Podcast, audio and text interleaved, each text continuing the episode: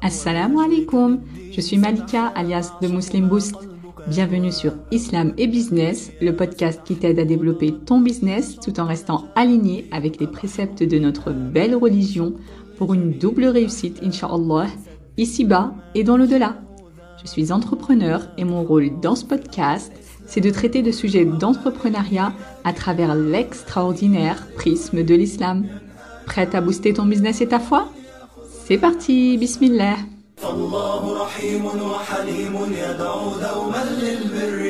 alors aujourd'hui on va s'attaquer Inch'Allah à un sujet qui concerne presque tous les entrepreneurs et qui est d'ailleurs probablement la maladie du siècle dans le monde du business, j'ai nommé le syndrome de l'imposteur. Pour commencer, je te demande d'excuser ma voix très nasilleuse parce que je suis malade, comme tu peux l'entendre, mais je tenais quand même à enregistrer cet épisode. Alors, le syndrome de l'imposteur, c'est un sujet qui est traité de long, en large et en travers par des milliers d'experts, et pourtant, on en souffre toujours autant, voire même de plus en plus. D'ailleurs, le problème est souvent pris dans le même sens. On essaye toujours d'expliquer comment vaincre le syndrome de l'imposteur d'un point de vue psychologique ou émotionnel, mais souvent on oublie la dimension religieuse.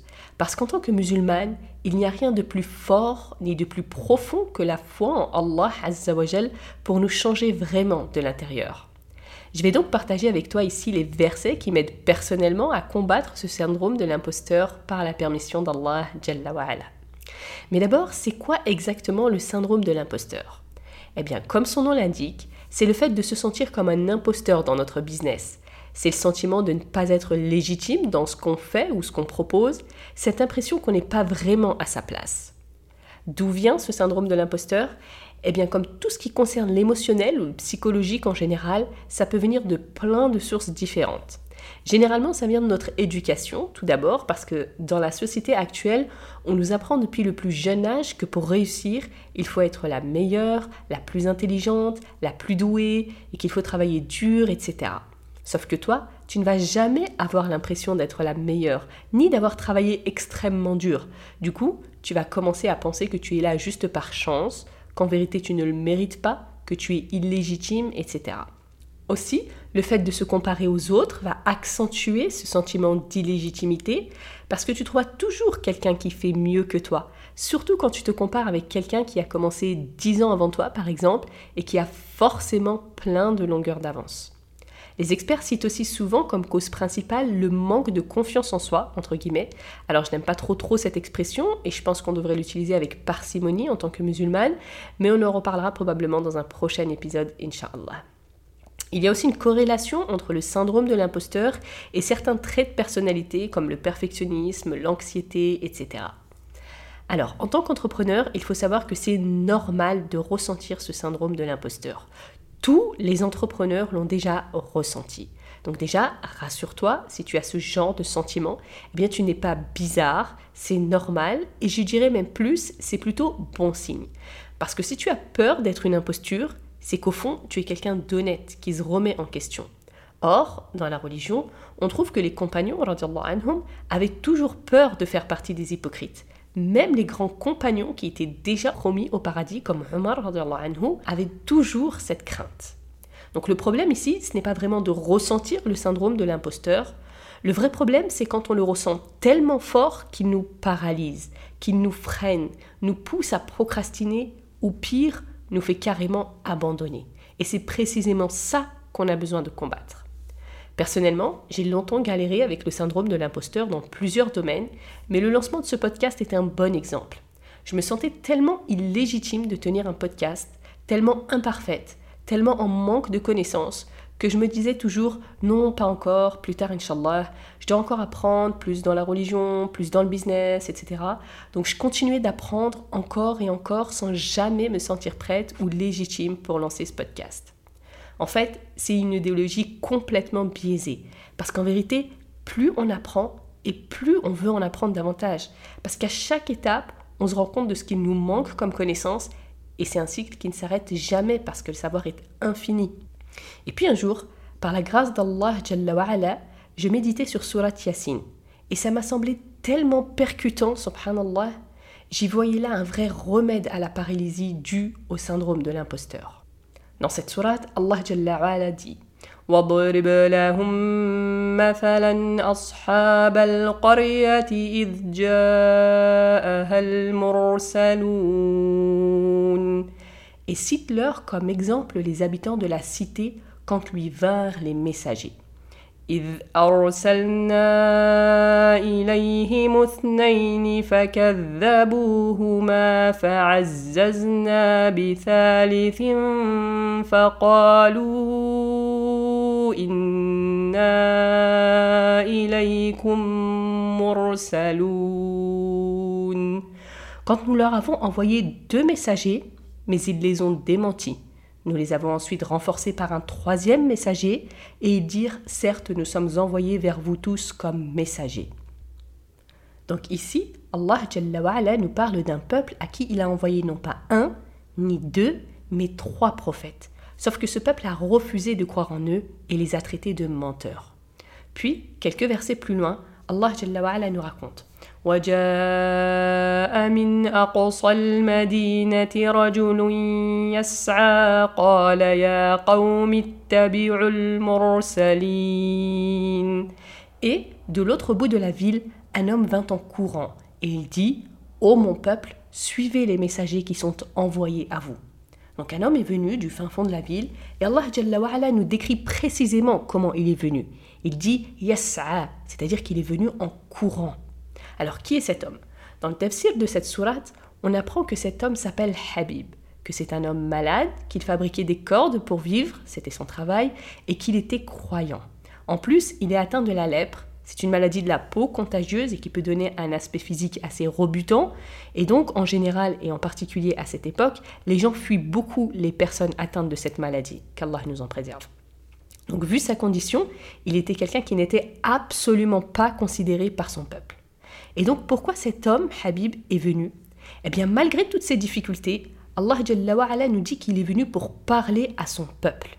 Oui, lui, le paria de la société, entre guillemets, il vient parler à ces gens qui ne le considèrent pas du tout pour les appeler à la raison.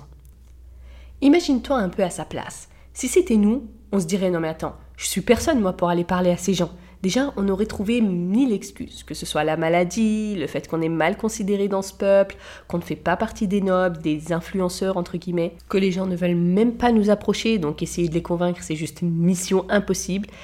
Et puis surtout on se dirait mais je suis absolument illégitime pour faire ça, parce qu'en plus de toutes ces tares, il y a déjà des prophètes dans ce peuple, et ils sont bien vivants à ce moment-là, ils parlent déjà à ce peuple, et c'est précisément leur mission, ils essayent déjà de les convaincre. On se dirait probablement, attends, si ces prophètes n'arrivent pas à les persuader alors qu'ils sont envoyés par Allah, eh bien pour qui je me prends, moi, le paria de la société, à vouloir jouer l'orateur pour essayer de convaincre tout un peuple qui me méprise déjà?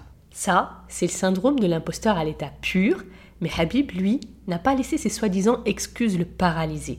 Au contraire, il n'est pas resté dans l'inaction, il est venu en courant, comme Allah le dit, puis il s'est posé en orateur devant ces gens et leur a dit ce qui lui semblait juste. Il leur a dit, ô mon peuple, suivez les messagers qui sont envoyés à vous.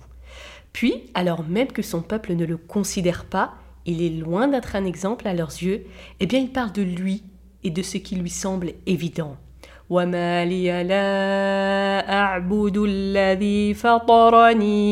Et qu'aurais-je à ne pas adorer celui qui m'a créé? Et il parle de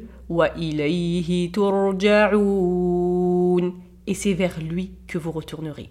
Puis il continue.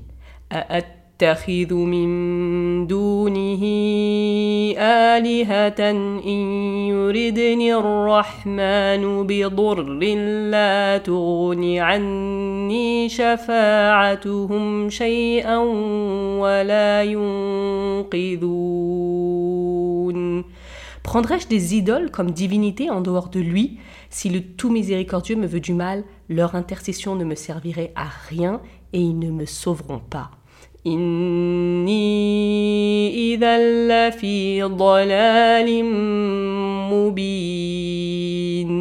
Je serai alors dans un égarement évident.